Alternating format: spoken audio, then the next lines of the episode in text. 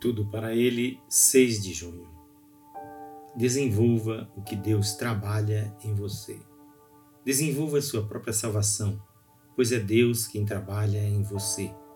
Filipenses 2, 12 e 13. Se você já nasceu de novo, sua vontade concorda com Deus, mas em sua carne há uma natureza que o torna impotente para fazer o que você sabe que deve fazer. Quando o Senhor inicialmente entra em contato com a nossa consciência, a primeira coisa que nossa consciência faz é despertar nossa vontade, e nossa vontade sempre concorda com a de Deus. Talvez você diga, mas não sei se minha vontade está de acordo com Deus. Olhe para Jesus e você descobrirá que sua vontade e sua consciência estão sempre de acordo com Ele.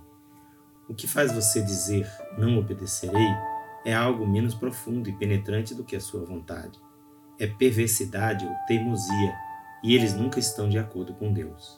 A coisa mais profunda em uma pessoa é a sua vontade, não o pecado. A vontade é o elemento essencial na criação dos seres humanos por Deus. O pecado é uma natureza perversa que entrou nas pessoas. Em alguém que nasceu de novo, a fonte da vontade é Deus Todo-Poderoso, porque Deus é quem efetua ou trabalha em vocês, tanto o querer como o realizar, segundo a sua boa vontade. Com atenção concentrada e muito cuidado, você tem que desenvolver o que Deus trabalha em você.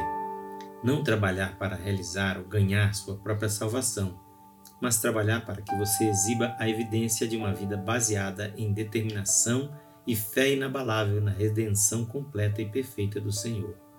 Ao fazer isso, você não apresenta uma vontade oposta à vontade de Deus, a vontade de Deus é a sua vontade.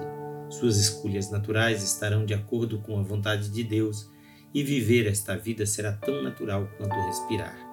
A teimosia é uma barreira pouco inteligente, recusando a iluminação e bloqueando seu fluxo. A única coisa a fazer com essa barreira de teimosia é explodi-la com dinamite, e a dinamite é a obediência ao Espírito Santo. Realmente eu acredito que Deus Todo-Poderoso é a fonte de minha vontade?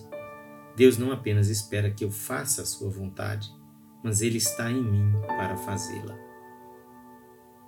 Esta leitura é feita por seu amigo, Pastor Edson Grando. Que o Senhor Jesus lhe conceda a graça de desenvolver aquilo que Ele está trabalhando em você.